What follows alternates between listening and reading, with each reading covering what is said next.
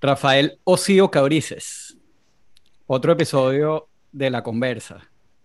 Aquí estamos, Raúl Stolk, de nuevo en estas lides del podcast. ¿De qué vamos a hablar hoy? Vamos a hablar de teorías conspiratorias con el gran Hugo Pérez Hernáiz, que es nuestro experto en conspiraciones y en, y en esa visión del mundo que es absolutamente, pero que para los que la comparten y se zambullen en ella, los dementes somos los demás. Plomo.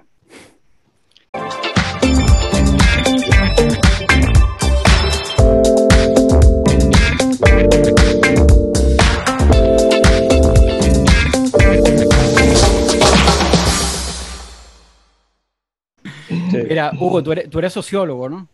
Sí, yo, yo soy sociólogo de la UCAP. Eh, y, bueno, eh, tengo una maestría en sociología y, también un doctorado en ciencias sociales aquí en España.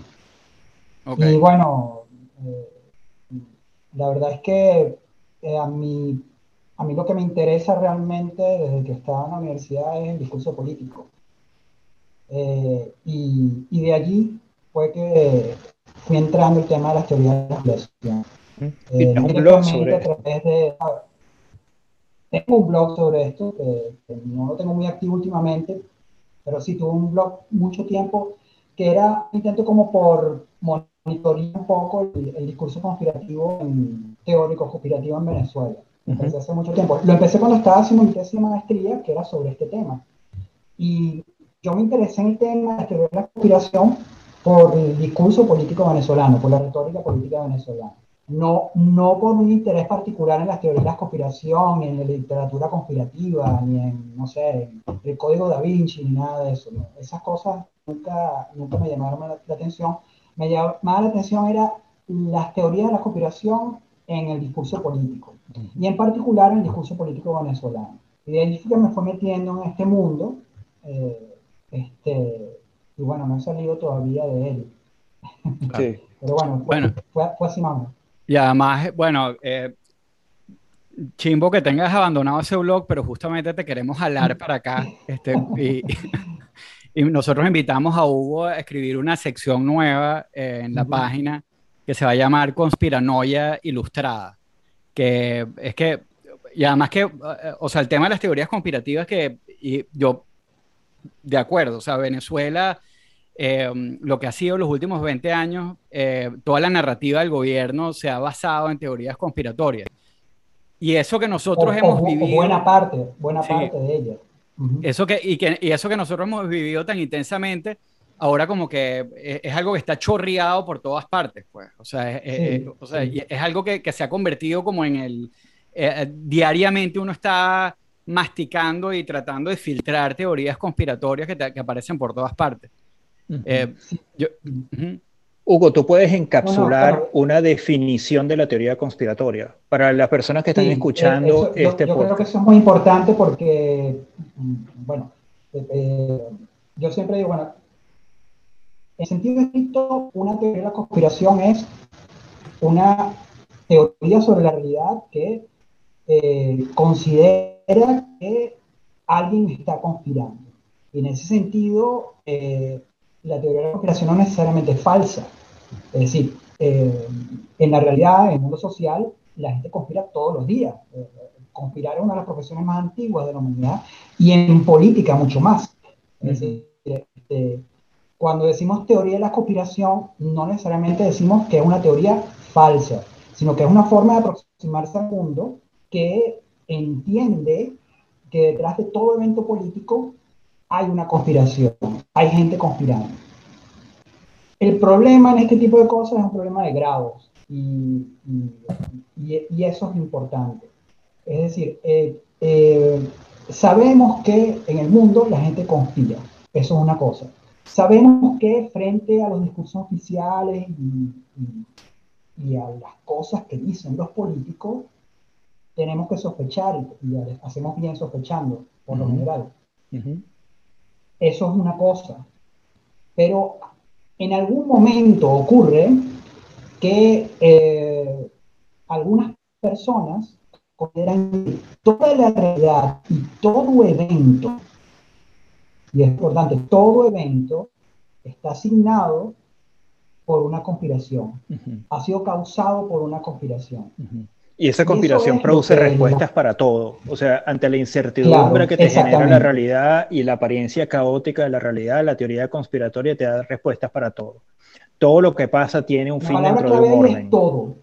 Claro, es todo. Porque una vez que tú has definido, tú has universalizado las causas y has universalizado los resultados, has generalizado todo, son explicaciones circulares que, como todo lo que ocurre está causado por una conspiración, toda explicación debe apuntar a la, conspiración. Claro, eh, eh, por eso te decía antes lo del problema de los grados, porque lo que la mayoría de los teóricos, de la gente que estudia teoría de la teóricos de las teorías de la conspiración, cuando se refieren a las teorías de la conspiración, se refieren a las grandes teorías de la conspiración, a las macro teorías de la conspiración no a la conspiración que puede, a, las conspiraciones que de hecho existen, ¿no? Eh, qué sé yo, este, eh, que me van a quitar el trabajo, que en mi departamento de la universidad están este, conspirando contra mí, etc. Sino a las macro eh, teorías de la conspiración, las verdaderamente grandes, que explican todo, que son todas explicativas. Y esas son las verdaderamente importantes y esas son las que realmente tienen consecuencias políticas. Esas son las que me resultan interesantes una pausa, Hugo. Por ejemplo, una, una teoría de conspiración de todos los días es, eh, si estás en la cola de la gasolina, esa gente como que se metió con esa camioneta, como que se está coleando y hizo un negocio con los guardias. Eso es una pequeña teoría de conspiración que puede ser... Probablemente es verdad. Y, una, y una gran teoría, pero también puede ser mentira, y una gran teoría de la conspiración es la NASA nunca llegó a la Luna en julio de 1969 y todo fue manufactured en un estudio de cine de Hollywood. Exacto o, hay una cuerda de, periodistas y de, de opositores políticos que están tratando de poner en problemas al pobre presidente Nixon. Y entonces le están tendiendo una trampa. Y, pero él ya ha aclarado que no hay grabaciones, que esas grabaciones no son así. Que sí hay grabaciones, pero que esas grabaciones no dicen lo que dicen estos periodistas que están este, eh, que en realidad son, lo que tienen es una gran teoría de la conspiración y que están atacando al pobre Nixon. Y vaya resulta que este, los periodistas tenían razón. Es decir, no por ser teoría de la conspiración es necesariamente falsa. Ahora, eso es, un, eso es un, tema importante para nosotros los sociólogos. La filosofía, por ejemplo, estudia las teorías de la conspiración desde otra perspectiva totalmente distinta, de la perspectiva argumental, de la perspectiva lógica, de cómo se construyen, y allí los filósofos descubren, bueno, cantidad de, de errores argumentales, falacias, etcétera, etcétera, que, eh, que, que dan cuenta de una forma de razonar que no siempre este, es la mejor. Sí, es como la fisiología de la idea que alimenta la teoría conspiratoria. Exacto, exacto. Raúl, en Estados Unidos, eh, ¿cuán importantes se han hecho las teorías conspiratorias y qué es lo que está pasando allá? Yo creo que todo el mundo lo sabe. O sea, básicamente, o sea, más allá de eso, o sea, porque el problema de Estados Unidos con las teorías de la, de la conspiración es un poco también cosas que han pasado ya en Venezuela, que es que, mm, que es que han permeado al, al mainstream. Eh, entonces, o sea, yo creo que es interesante como que tratar de, de, de o sea, que tratar de entender ¿En qué punto? O sea, porque tradicionalmente las teorías de la, de la, conspiración es como lo que, lo que decía Rafa sobre, sobre eh, que el hombre nunca llegó a la luna. Eh, o sea, eran cosas que a ti te las decían y tú decías, aunque fueran verdad, como tú dices que podían ser verdad, que uno decía, bueno, qué locura. O sea, eran cosas que se hablaban como en el, en el fringe, como en, tú sabes, eh, que, algo que hablaban los loquitos, pues. Pero aquí donde está la gente seria Aquí no estamos hablando de, esas cosas porque eso son locuras.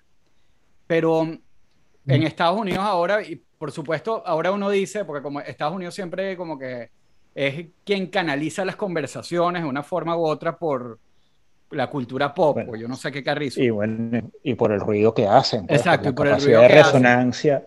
Eh, eh, bueno, pues, ahora hay como, hay como una, eh, como cierta claridad sobre cómo las teorías conspiratorias se colaron de ese borde al, marco general, pues. O sea, eh, eh, a, mí me gustaría entender un poco eso, o sea, o sea ¿qué fue lo que pasó ahí? Sí, eso, eso que tú dices es, yo creo, importantísimo, porque justamente sobre ese tema es eh, de lo que hablaba Hannah pues, y sobre lo que quiero hablar en las notas que, que, vamos a escribir. Como tú dices exactamente, la, la teoría de la cooperación siempre hay, siempre, eh, y, y, y, las muy alocadas siempre ha sido como discursos políticos muy marginales, del French, muy, este, que están allí, y están siempre allí, pero este, yo creo que estas son cosas que merecen ser más estudiadas, pero Hannah tenía la hipótesis de que hay momentos históricos en los cuales las teorías de la conspiración saltan de ser discursos marginales de políticos locos, un poco escabellados, de gente ta, ta, ta, y se convierten, como tú muy bien dices, en parte del mainstream. Ella, ella, bueno, ella analiza cómo sucede eso, por ejemplo, en la Alemania nazi, cómo sucedió eso en la Alemania nazi, cómo, cómo eh, ella era un poco ambigua respecto al término ideología, no le gustaba mucho el término ideología y pensaba que para las élites nazis, por ejemplo, el, tema de la ideología, y donde digo ideología, entiende teoría de la conspiración, por ejemplo, aunque no, no, es lo mismo, pero entiende eso, no era tan importante como para las masas. Para esa distinción era muy, muy clara.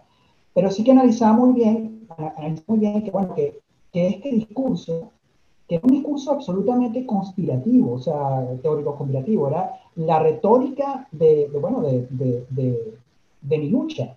O sea, que eh, Alemania había perdido la primera guerra porque había sido puñalada por la espalda. o no, o ni siquiera había perdido la primera guerra. O ni siquiera, exacto, por ejemplo, exacto. Y entonces, bueno, había que, había que eh, y, bueno, alguien, alguien le había dado a Alemania la, la puñalada por la espalda y había que vengarse de eso. Y además, ¿Quién le había dado la puñalada por la espalda? Bueno, el gran capital, los judíos, etcétera, etcétera. Todo, todo, todo el entramado de la teoría de la conspiración de, de, la retórica nazi que ya estaba de esa sí. nacionalista. Este, por ejemplo, claro, la cosa es que lo, lo, que dice Hannah Arendt, que a mí me parece que, que se aplica perfectamente al tema de los Estados Unidos y, también al tema venezolano, es que ella decía, bueno, aquí, aquí, aquí ocurre una cosa muy curiosa. Eh, algo en este, en este tipo de aplicaciones es satisfactorio. Este tipo de, aplicaciones dan certeza sobre un asunto, explican el mal, que eso es muy importante. Sobre todo, decía Hannah en esa, en esa grandísima confusión que es el curioso ser humano en el mundo, decía Hannah que él decía, en esa confusión, las teorías, este tipo de teorías explican el mal no solo explican el mal, que eso ya es una gran cosa, son unas buenas teodiceas en ese sentido, explican el mal muy bien, sino que además dicen quién es el malo. Fíjate que esto es muy importante porque... porque y hay claramente un malo y claramente un bueno. claro, exacto. Como persona, ¿quién es, ¿quién es el grupo de los malos? Las teorías de la conspiración se distinguen un poco de, de las ciencias sociales, y, y, aunque también tenemos muchas falacias argumentales en las ciencias sociales, pero nosotros no andamos apuntando al malo. La teoría de la conspiración sí, y eso es muy satisfactorio para la gente. O sea, porque si, si yo estoy pasando por un momento malo, pandémico, de crisis económica, de confusión de valores, llámalo como quiera, y alguien viene y me dice, mira, ¿sabes qué, Rafael? Lo que pasa es que hay unos tipos que están y hay unos tipos que están detrás de él. Sí, esos tipos tienen la culpa de lo que te está pasando. Tienen la culpa, hay una culpa. y para el ser humano es muy satisfactorio decir, para nosotros es muy satisfactorio decir, alguien tiene la culpa de todo lo que me está pasando. Y no solo eso, sino que si yo soy un líder, líder político con, con, cierta habilidad retórica y con cierta habilidad de manejo político, no solo yo te digo, explicar, no solo te digo quién es el malo, sino que te digo, yo soy el que te voy a rescatar de ese momento. Yo soy lo suficientemente fuerte y solo dándome la fuerza política a mí y dándome todo el poder, que eso es muy importante en los discursos. Claro, yo te protejo de las cúpulas corruptas o de la judería internacional. Que además son muy poderosas. sí, o del Washington Swamp, etcétera. Exactamente. Claro, bueno, y, por supuesto, volviendo un poco a la pregunta de Rafa original, de cómo se conecta esto con Estados Unidos, eh, o sea, es casi que un hecho, es un hecho comunicacional, eh, la forma como las teorías conspiratorias se metieron en, en, Estados Unidos y se convirtieron en la base de lo que prácticamente ha sido una crisis política gravísima. Eh, o sea, a punta de teorías eh, de, la conspiración, Trump cantó fraude y a raíz de, eso, en consecuencia, vimos un ataque al, Congreso, al Capitolio, al Congreso de los Estados Unidos. O sea, son cosas que tienen consecuencias reales. Y eso, exactamente. Y eso es lo que nos interesa a los sociólogos, a los periodistas, no tanto a los filósofos, pero a, los de este lado, lo que nos interesa son las consecuencias políticas de este tipo de discursos. Y de nuevo, Hannah Arendt solía decir, las consecuencias políticas no son muy buenas. Por, nuestra, por la experiencia del siglo XX, las consecuencias políticas de movimientos políticos que se montan en torno a este tipo de retórica y que además alcanzan el poder no fue muy buena. Entonces, mm, eh, por, eso, por eso también es importante, ¿no? Sí. pero a mí, lo que, a mí me, hay una cosa que cada vez me impresiona más, que es como que ese manejo tan alegre de, de estas, de, de, las teorías conspiratorias. Yo creo que, una, un ejemplo bueno, eh, volviendo a Estados Unidos, que tiene que ver con Venezuela además, lo hablamos en Pueblo People, aquí haciendo el blog de otro podcast en este momento. Eh, es que es que fue que eh, lo que, o sea, Trump o el equipo de abogados de Trump agarró una teoría conspiratoria que yo no sé de dónde carrizo se le habrán fumado para utilizarlo como principal argumento para respaldar la teoría conspirativa sobre el fraude, que era el, el tema este de la demanda de, de, la demanda, ahorita demanda, pero en aquel momento los abogados de Trump se pararon frente a las cámaras y dijeron, y las palabras las dijeron, básicamente que Hugo Chávez, eh, a través de una compañía Smartmatic, había, le había hecho fraude a Trump. Pues. O sea, básicamente que Chávez le había robado la elección a Donald Trump. Em, o sea, esto es un grupo eh, de gente eh, que, eh, liderada por Rudolf Giuliani, un tipo, este, alcalde de Nueva York, que hasta cierto punto era bastante respetado, hoy en día es como una especie de payaso. Sí. Hasta la película, la película esta de, Borat. bueno, una locura.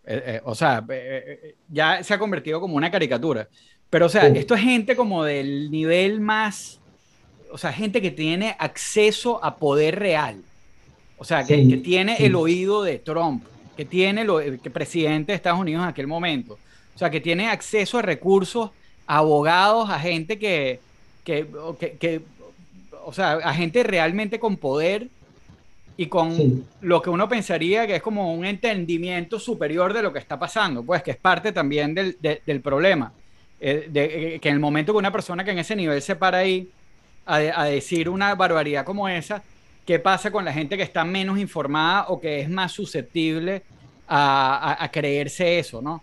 Eh, pero que se lo quiere creer. Claro, que se lo quiere creer, eso, eso es muy importante porque, como decía, son explicaciones muy satisfactorias, o sea, la gente quiere creer estas cosas. Ahora, lo importante de lo que tú estás diciendo, Raúl, es que, eh, claro, es, muy difícil saber hasta qué punto este tipo de políticos, estos abogados de, de Trump o, o incluso intelectuales que están montados en esta nota, intelectuales venezolanos que están muy montados en esta nota, eh, es muy difícil saber las intenciones. Es decir, yo sospecho que en mucha de esta gente hay un alto grado de cinismo y de utilización pragmática de las teorías de la conspiración para, para avanzar, como dicen los gringos, su agenda política.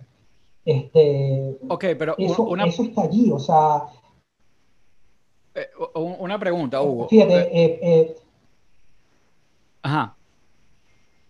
Bueno, para tratar de entender un poquito, de, tratar de entender un poquito esto, porque, o sea, una de las cosas que a mí más me cuesta es que independientemente, o sea, yo, al final uno, yo estoy tratando de buscar como un área gris, porque al final uno cuando ve este tipo de cosas, sobre todo de gente como de, cierto nivel o con ciertas audiencias, uno dice, oye, o es demasiado bruto o es malo. Mm.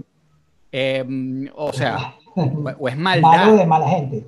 Exacto. Eh, eh, o, es maldad. Pero yo me pregunto, o sea, un influencer venezolano, por ejemplo, que tú sabes que no es que tiene un guiso con el gobierno gringo o un interés de, bueno, creo que me lo estoy respondiendo yo mismo, pero pero yo estoy tratando de buscar la zona gris, algo que esté en el medio que me lo explique. O sea, ¿por qué una persona como de cierto nivel o que de cierto nivel intelectual que uno pensaría que, tiene, se monta en, en, estas narrativas? Eh, o sea, yo, no, no, no, me lo explico. O sea, o es por trolear en internet, o es por, o sea, tratando de, de, de buscar una, una tercera explicación que no sea ni maldad, ni interés, ni guiso, o que no sea que simplemente son brutos y ya, oligofrénicos. Sí, sí. por, fama, por ego, por tener seguidores. claro, es que, es que mira, eh, no hay una única explicación. Una, una, cosa que hay que tener muy claro es que la educación no nos protege contra estas cosas. Eh, no. En la, historia del siglo XX eh, ha habido, bueno, cantidad de filósofos muy educados y muy, muy que que han caído en este tipo de retórica. O sea, que, que la educación nos protege. O bueno, nos protege hasta cierto punto, pero evidentemente como que no, tampoco, tampoco es, es una garantía. Eso es muy importante. Segundo, este, yo creo que hay que dar un espacio también a las explicaciones psicológicas. Claro. Hay gente que se le va a la olla, hay gente que se le va al tornillo. Y, y yo creo que en algunos influencers o sea, este, eso era como una explicación muy poco sociológica, lo sé, pero es que yo estoy convencido que algunas de estas personas han perdido un poco los papeles. Y eso, eso, que, eso también, esa otra explicación también. Luego hay la lógica de, seguidores y de likes de las redes sociales son esenciales en esta historia. Se te enganchan, te enganchan mucho. Después está el interés, es decir, tener 500 mil seguidores en Twitter, algo te da, algo te da te permite canalizar seguidores hacia, hacia, tus, tus otros proyectos que a lo mejor este, son rentables, o sea, 500 mil seguidores en, Twitter, algo ayuda en algo. O sea, que también hay interés. Luego hay, hay también eh, ceguera ideológica. Muchos de estos tipos, por encopetados que parezcan, vienen de, de ciertas retóricas de los ambientes venezolanos de los 80, de los 90 y de los 2000, que ya venían pensando en este tipo de cosas, que ya Sí, sí, y que hablaban de... se echaban tres whiskies y hablaban de bombardear los cerros porque se exacto, o sea, que esto, esto, lo que te quiero decir es que hay muchas, o sea, tú tienes razón, ¿cómo entender esto? Porque, ¿cómo entender que unos tipos que, eh, influencers venezolanos, como tú los llamas, están en esta, ¿cómo entenderlo? Bueno, a través de muchas hay, muchas, hay muchas maneras de, yo, me pregunto. cualquiera de esas puede ser. Sí, yo, yo lo que pienso un poco a, a, veces es como que, bueno, o sea, a lo mejor no es como un plan maquiavélico, ¿no? O sea, esto es lo que estoy entendiendo de lo que estás diciendo. En el sentido de que no es como que, ajá, yo sé que esto me va a dar likes, eh, sino que es inconsciente, pues. Claro, no, también. Como esto le da los likes y le da la, la, cuestión, es como que es por donde se terminan metiendo. Entonces, ves mucho eso de como que eh, las opiniones incómodas pop, eh, que eh, lo, ves con, también con medios, con muchos medios venezolanos y, y, extranjeros este, que, que, se montan sobre estas teorías y ponen unas, y, escriben unas notas loquísimas. Em, y, siempre, siempre están puestos, siempre se paran como desde, el, desde la esquina de que nosotros decimos lo que nadie dice. Pero, que, pero sí, sí, eso, eso, eso, es interesantísimo, sí. Sí, sí, sí.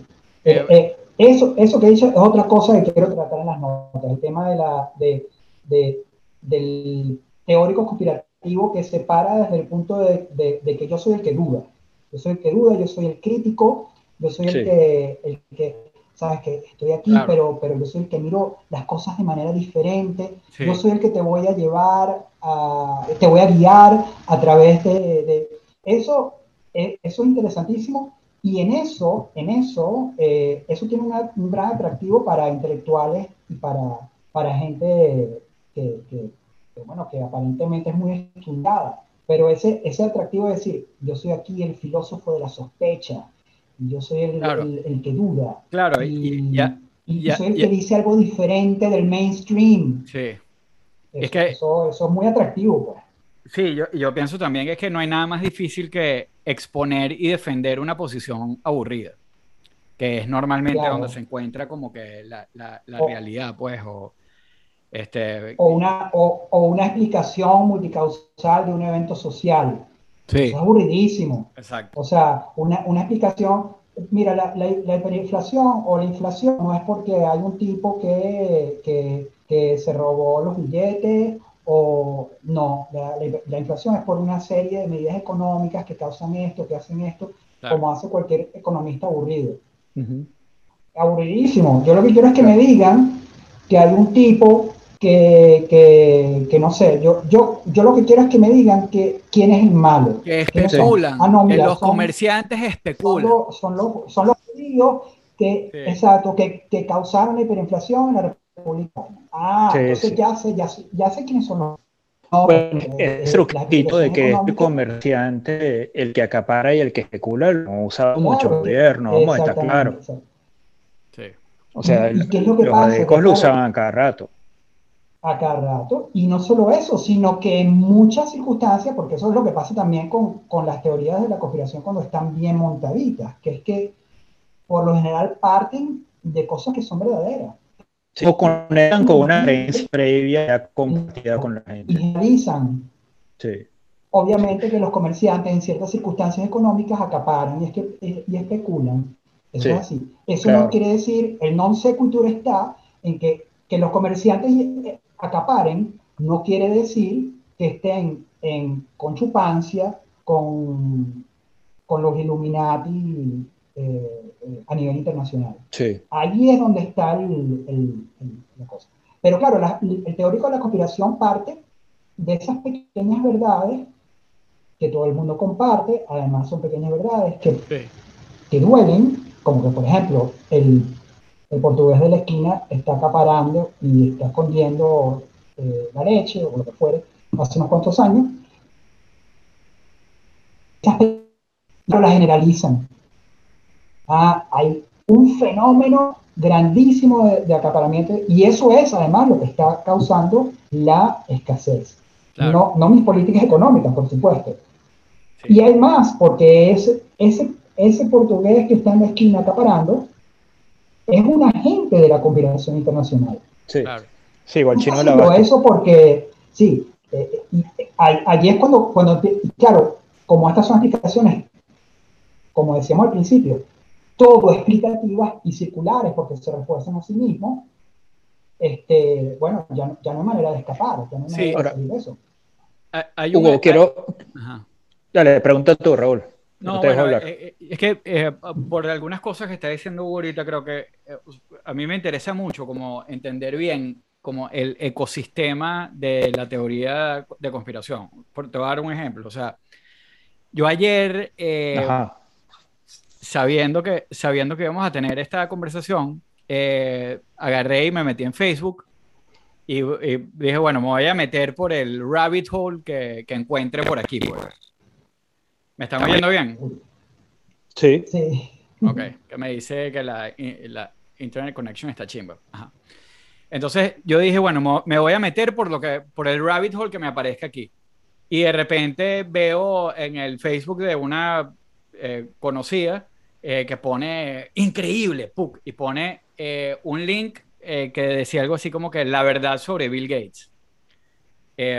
Y abajo alguien contestándole que, wow, increíble y que increíbles los videos, además que hay en esa página. Entonces, bueno, yo me metí por ahí, pues.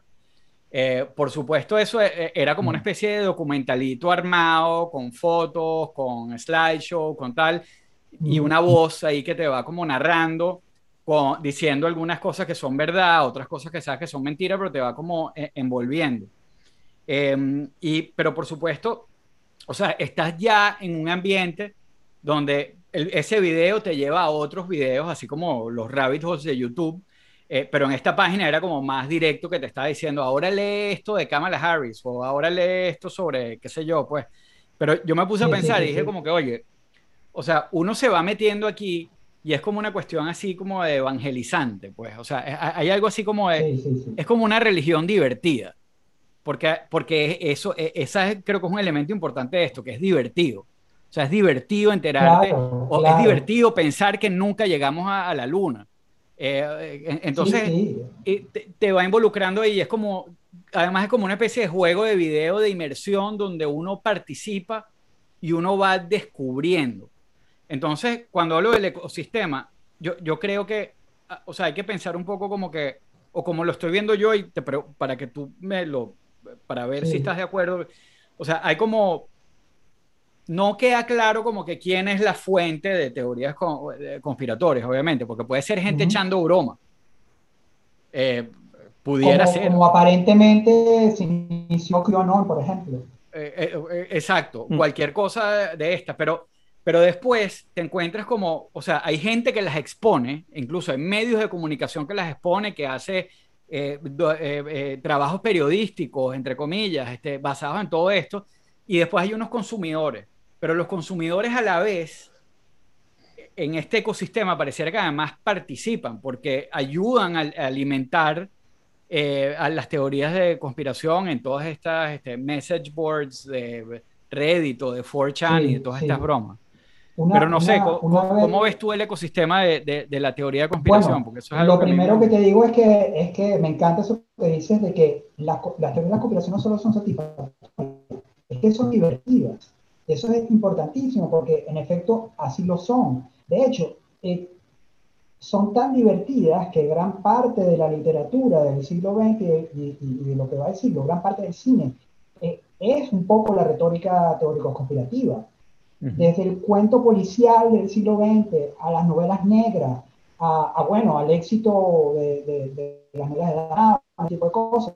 Todo eso porque este tipo de retórica son cosas divertidas, o sea, que, no solo satisfacen la necesidad de explicar el mal y de encontrar un culpable, sino que además son, son amenas, son divertidas. Y efectivamente, como tú dices, una, una de las cosas que, que, tú estás diciendo es muy importante por el hecho de que tú dices, bueno, yo me metí por ese rabbit hole a ver qué había, pero lo hiciste por internet, claro, y, y mucha gente está diciendo ahora que precisamente cosas como el Internet y, las redes sociales están potenciando a millón esta diversión enorme que es la retórica conspirativa.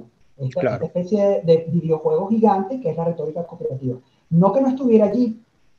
De hecho, sobre eso también quisiera hablar, porque obviamente la, la mayoría de los estudios que yo he leído, la creencia entre el público general de retóricas conspirativas no ha variado sustancialmente en los últimos años contrariamente a lo que podríamos pensar, porque después de ver las escenas del Capitolio de Trump, uno pensaría, bueno, es que, o sea, y, ver lo que está pasando en las redes sociales, uno pensaría que no, que se ha mantenido más o menos constante. Pero sí es cierto que Internet potencia esta capacidad de, de, divertirse con la teoría de conspiración. Yo el otro día estaba pensando, cuando yo estaba en la universidad o cuando empecé a clase en la central, qué sé yo, eh, recuerdo claramente, por ejemplo, que en, en, el pasillo de ingeniería había un señor que vendía Mi lucha de Hitler, una edición eh, pirata de Mi lucha de Hitler. Lo vendía ahí en el pasillo de ingeniería. Y claro, eh, yo que fue un bestseller. Yo me acuerdo de haber visto el libro.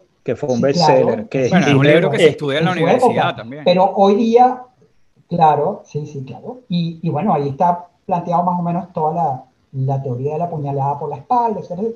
Todo Bueno, en todo caso, independientemente del libro, lo interesante es que yo decía, bueno, pongamos que un chamo en los 80 o en los 90 está empezando a, tener cierta curiosidad intelectual por, mm, por, cosas distintas, no se cree mucho lo que dicen los medios del mainstream, los medios oficiales, Mm, sabes, lee el Universal y lee el Nacional, estamos hablando de los 80, y, no, está muy convencido, y, bueno, explorando un poco ese, ese, mundo intelectual, va al pasillo de ingeniería de la central y se compra Mi lucha de Hitler y lee Mi lucha de Hitler. y se queda impresionado, alucinado, dice, aquí está, aquí está todo, esto es, esto es, los judíos tienen la culpa, tuvieron la culpa de, tienen la culpa de todo, pues aquí, aquí, está, aquí está. Claro, yo también pensaba el otro día, en los 80, ese chamo hubiera leído Mi lucha de Hitler y probablemente se hubiera quedado ahí. Claro. En una curiosidad intelectual del momento. Y uno quiere pensar que habría superado eso, después, no sé, habría leído otras cosas, eh, pero eh, las posibilidades como de red que le hubiese abierto la, eh, mi lucha de Hitler eran muy limitadas. Claro. podría buscar otro libro y tal, pero era muy limitada. Podría ir a la biblioteca de la central a ver qué más buscaba, pero no iba a encontrar mucho. Ahora no. Ahora es Ahora, como hiciste tú, este, Raúl, claro, te metes por internet. tú solo. no solo tienes mi lucha de Hitler ahí en PDF, sino que tienes un mundo que parece un videojuego, como tú muy bien lo describes, que, que no tiene límites, pues. No tiene claro, límites, además, al alcance del, del, del clip, pues. Con, mi, con, mi lucha, probablemente en conversaciones, eh, a lo mejor das con alguien que te explica o que te guía, o un estás en la universidad, un profesor universitario. Alguien te dirá, no, mira, y hay, hay, una conversación, así como, como pasaba, como pasó, como pasó con, lo, con los libros de Dan Brown eh, yo me acuerdo amigos míos que, que, los tomaron como, no, eh, o sea, ya. lo veían como una obra de ficción. Esa vaina era Indiana Jones, pero de verdad. Este, sí, sí, sí, claro. Y, claro, la única forma de, de, de, que eventualmente es que, bueno, les cayeron a lepes y la gente se burlaba, pues.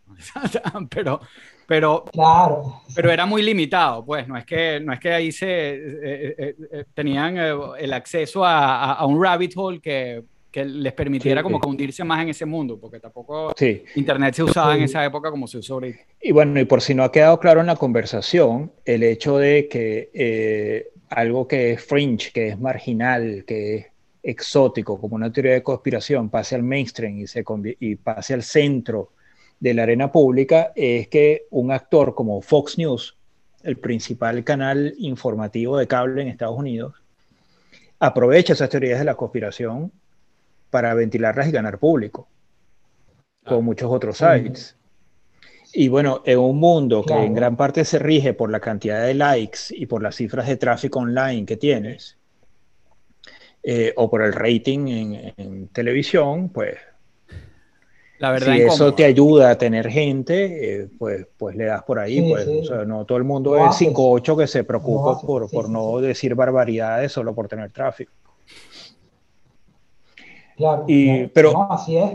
Hay, un, hay dos palabras que ha dicho Hugo, bueno, eh, estrictamente tres palabras, pero que, pero que quiero reflotar para, para acentuar el que tenemos en común Estados Unidos, Venezuela y otros muchos lugares en cuanto a la explosión de las teorías conspiratorias y cómo las teorías conspiratorias contaminaron la política y la vida pública.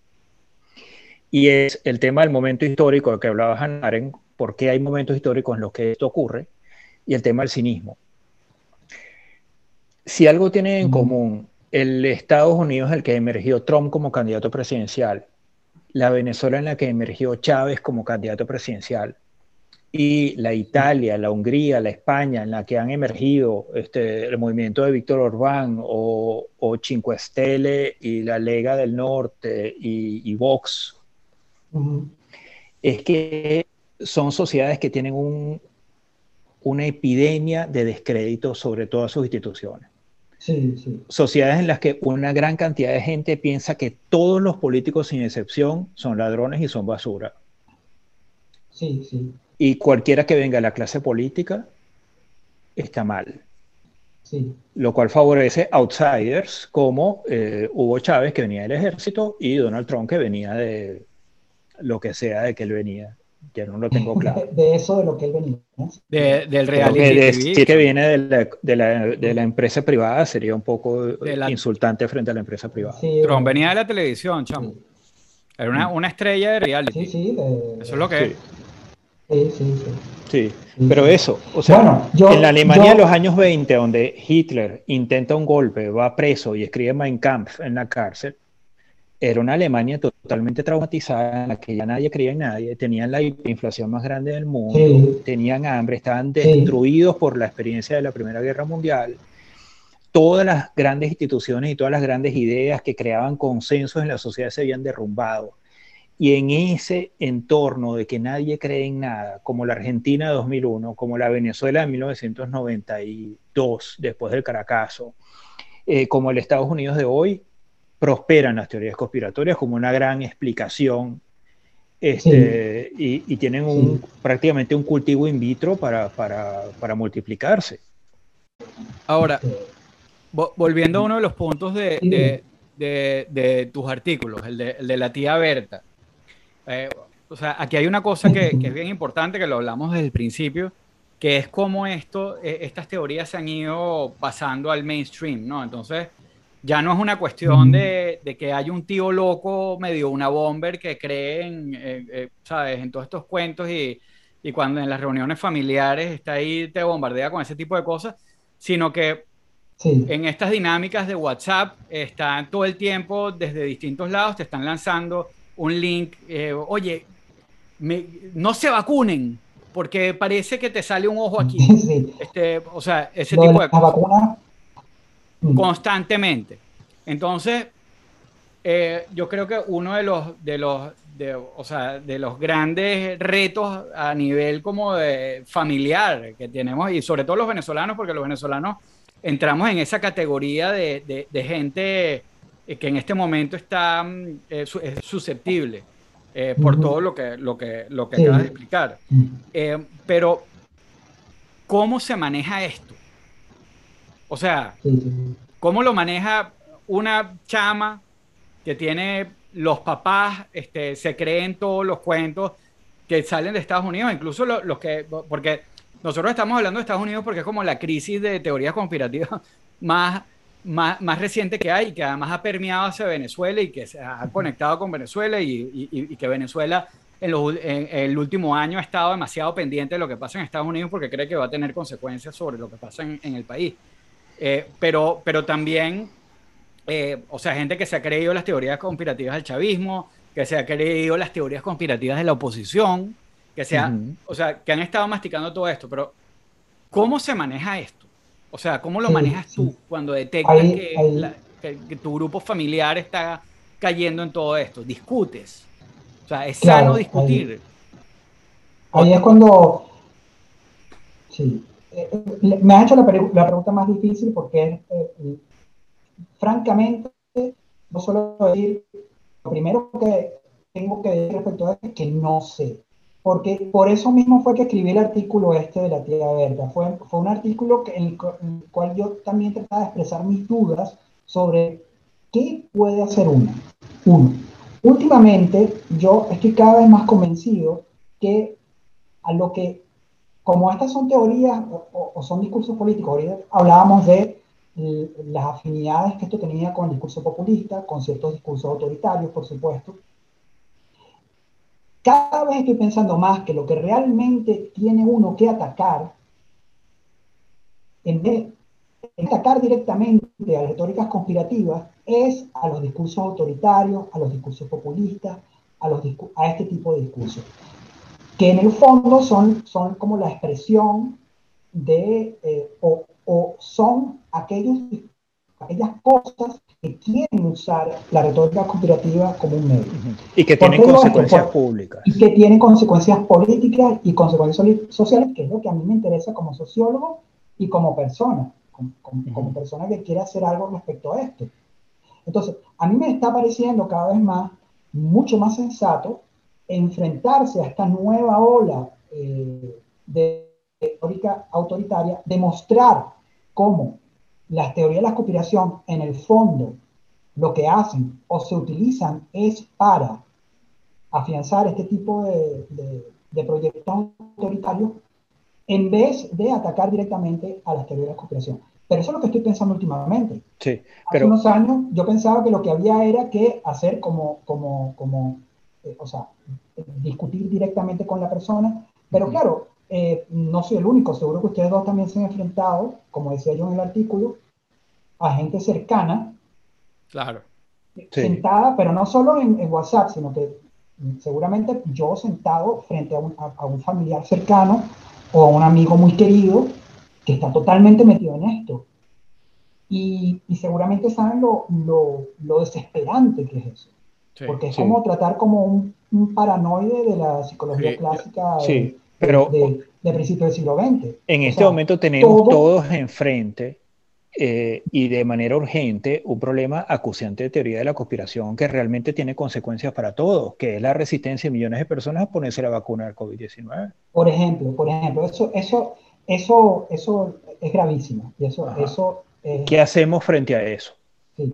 Ahí, de nuevo, ¿qué hay detrás, o sea, ¿qué hay detrás de este, de este intento por, por, bueno, montar todas estas teorías de cooperación sobre las vacunas? Bueno, hay discursos que son afines a proyectos autoritarios y a proyectos sociales y a movimientos políticos. Entonces, claro, hay que, hay que señalar esas afinidades y hay que, bueno, eh, tratar de desmontar eso. Tratar de darle claridad. claro, porque, claro, porque, fíjate, de nuevo con las vacunas, que sucede con, con otras teorías de cooperación. Seguramente les ha pasado, siéntense delante de una persona antivacuna a discutir seriamente. Es de las cosas más difíciles y frustrantes que puede haber. Yo creo, yo, yo, estuve eh, eh, buscando y, y, leyendo un poco sobre las tendencias de esto, porque bueno, típico que, que hay, hay, hay, para todo, ¿no? Eh, y yo siempre fui como de la opinión de, por lo menos en redes sociales, de, de, que discutir era inútil, pues, porque la gente ya tenía como que sus ideas eh, eh, bien, o sea, bien claras. Y a mí no me gusta. A mí en verdad si tú ves eh, mis redes sociales es o empujando artículos de 58 y Caracas Crónicos o echando vaina. pero, pero no, no, no, hay mucha intensidad ahí, pues, no, y, y, menos pegarme un escándalo y ya responderle a alguien a decirle cualquier cosa. Em, pero, empecé a leer también que, desmontar estas teorías y, todas estas cuestiones, eh, eh, particularmente en redes sociales que se van armando, em, no es, o sea, en el, al final yo siempre pensé que alimentaba al otro lado porque le daba exposición y yo quería evitar eso y por eso me mantenía al margen. Sí, sí. Yo también pero, tengo esa duda también. Pero, pero, pero de alguna manera he leído también que estudios, eh, no me acuerdo de qué, de qué era, pero era de una gente seria, este, no una teoría, una broma esta de teoría de conspiración, eh, donde decía que, que, el exponer ya eh, los argumentos ya era un paso en el camino eh, correcto, pues, porque a lo mejor a la persona que está empujando la cuestión y a miles de sus seguidores no le vas a cambiar nada, pero alguien lo va a leer y va a decir, oye, e, es eso, pues, o sea, eh, y de la forma de, de, exponer todo esto. Em, entonces, bueno, también eso es un poco como eh, la razón de invitarte a, a escribir esta sección, porque yo creo que hace falta hoy en día un contrapeso a toda esta locura que estamos viendo, pues. Eh, y, tener esos recursos a la mano y que estén ahí.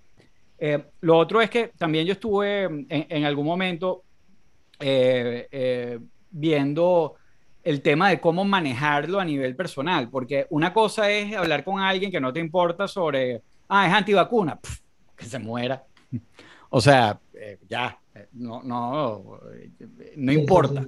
el problema es cómo, cómo manejar esto en, en, la familia, ¿no? Porque hay un tema de, de, de, de si, si, me le planto y trato de explicarle, a lo mejor nuestra relación se va a deteriorar. Eh, o sea, ¿cómo, Sí, como pasaba con ser chavista, antichavista, trompista, probado. Bueno, además que son cosas, imagínate, hay, tantas cosas ahí, y permíteme que, porque es que, primero, lo que decíamos al principio, o sea, si son, si son retóricas que te dan certeza, que te dan seguridad, son réplicas muy parecidas a, las empresas que da fe. Y eso es muy duro quitárselo a alguien. O sea, eso no es algo que, que tú cuando no le estás quitando, no sé, un libro o, o no sé, o, una marca de cerveza, le estás quitando una cosa que, que, es fundamental para su explicación del mundo.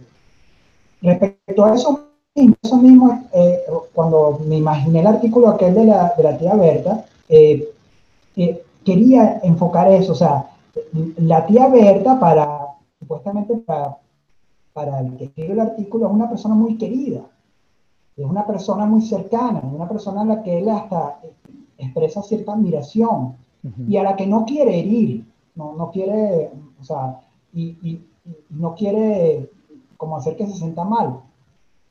Y bueno, en el artículo, por supuesto, yo no llegaba a ninguna conclusión muy cerrada, pero sí me acuerdo que decía en el párrafo final, si tú quieres convencer a la tía Berta, ten en cuenta que muy probablemente vas a tener que pasar las mismas horas que ha pasado la tía Berta en el rabbit hole ese que tú describes, Raúl, hablando y echándole pichón claro. a desentrañar los argumentos de la tía Berta. O sea, vas a tener que convertirte en una especie de terapeuta de la tía Berta. Eso no es fácil porque nosotros no somos terapeutas entrenados, por supuesto. No. somos, sociólogos, periodistas y, cosas peores. Entonces, claro, eh, eh, vas a tener que bajarte en eso, porque es que son, lo que decíamos al principio, son retóricas circulares.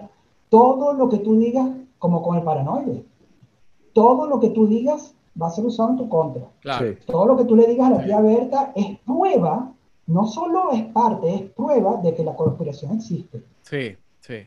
Yo creo que, que son inmunes. eh, entonces, claro, esas son cosas que hay que pensarlas muy bien. Y sobre eso, claro, deberíamos escribir más y deberíamos pensarlo muchísimo más, porque no son cosas sobre... Bueno, para eso... no es una cosa para la que yo tenga una respuesta eh, así clara, evidente, como encontrarás en muchas páginas, eh, este, yo también eso lo he comentado muchísimo, que yo dudo mucho de esos tips eh, de psicología pop que hay ahora en Internet también para cómo enfrentarte con el teórico de la conspiración. Desmontale los argumentos con argumentos racionales.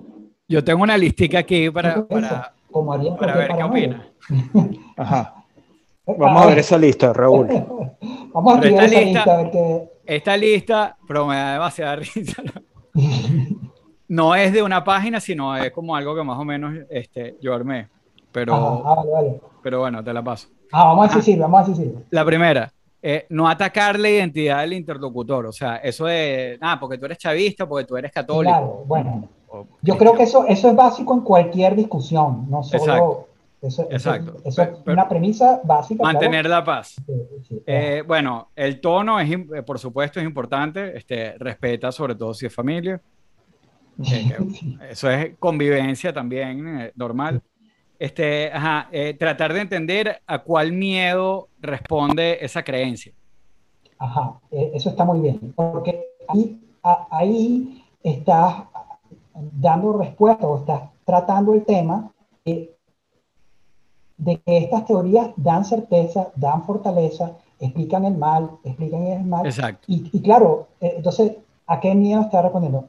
eso también lo, he leído en varios sitios, ¿no? A, tratar de ver dónde está el miedo. Pero para llegar a eso, a ese tercer punto, que, que es real, necesitamos unas horas. Eh, sí, unas cuantas horitas. Sí, porque a, lo mejor, a lo mejor ese miedo es algo muy sencillo como el tema de impuestos.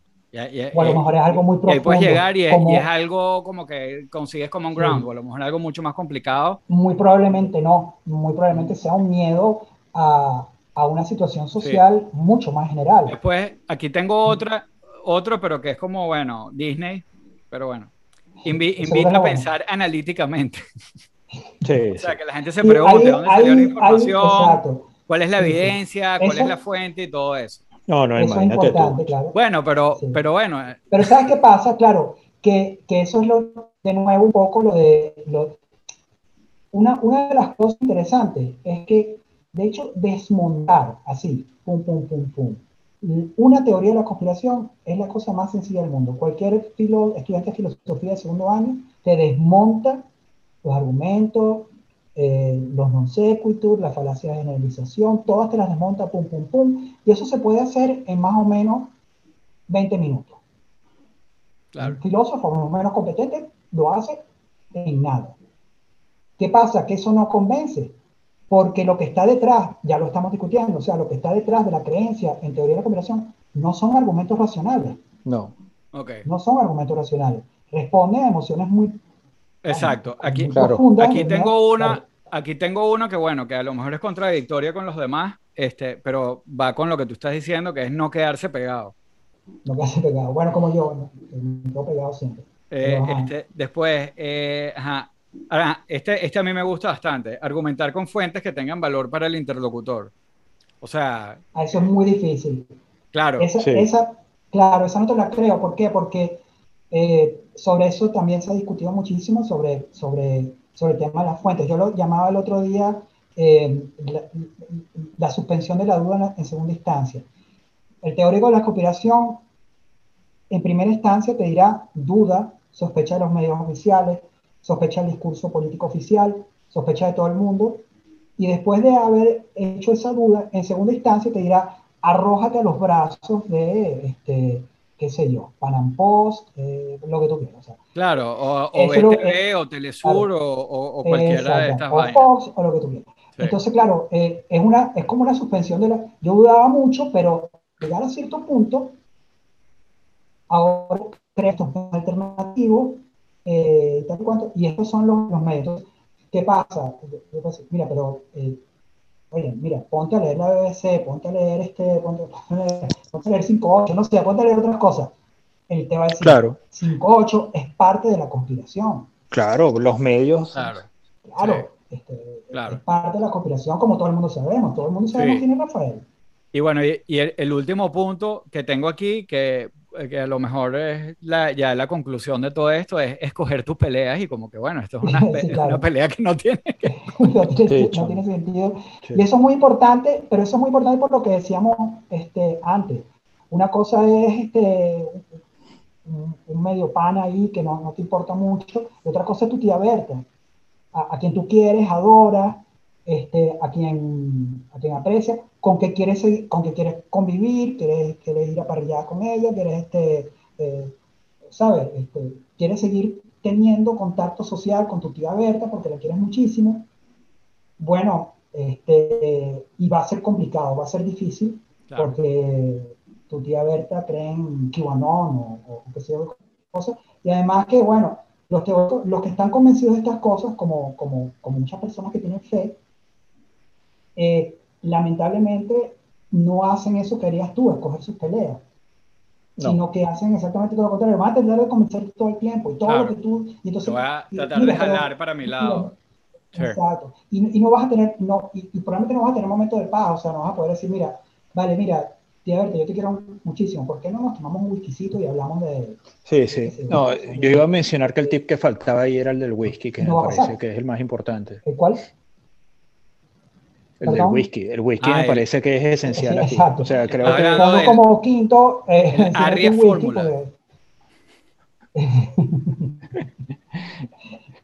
este, bueno, yo creo que hay muchísimas, muchísimas cosas de las que hablar. Este, y bueno, para eso justamente este, vamos a ir desarrollando todos estos temas en Conspiranoia Ilustrada, aunque algunos de ellos ya los ha ido tocando en tus estupendos ensayos anteriores. Entonces, bueno, queremos invitar a nuestra, a la muchedumbre que nos sigue a, leer esas notas, a vacilarse el tono de Hugo con quien, bueno, uno, uno aprende mucho y se divierte también. Eh, y bueno, y a seguir a seguir no solo la sección La Conspiranoia Ilustrada, sino a medios como nosotros y, y, como otros medios responsables que están ahí fajándose para darle a la gente lo que es cierto y lo que es comprobable y, bueno, y lo que es responsable decir en medio de esta locura que es el mundo del siglo XXI. Y para eso, por favor, suscríbanse al podcast, prendan las notificaciones, eh, síganos en Spotify, en, la plataforma de podcast que les guste, eh, estamos. Una cosa que importante de decir, la presentación que está en YouTube que no la van a ver si están oyendo esto. Eh, está genial. Eh, el diseño del video lo hizo Ávila Composición y la música es de Adrián Fisher, a.k.a. Flying Fish. Y bueno, con eso, un millón de gracias, Hugo, por estar aquí y gracias. nos dejamos. Hasta la próxima. Gracias. Gracias, Hugo, y a todos ustedes. Bye.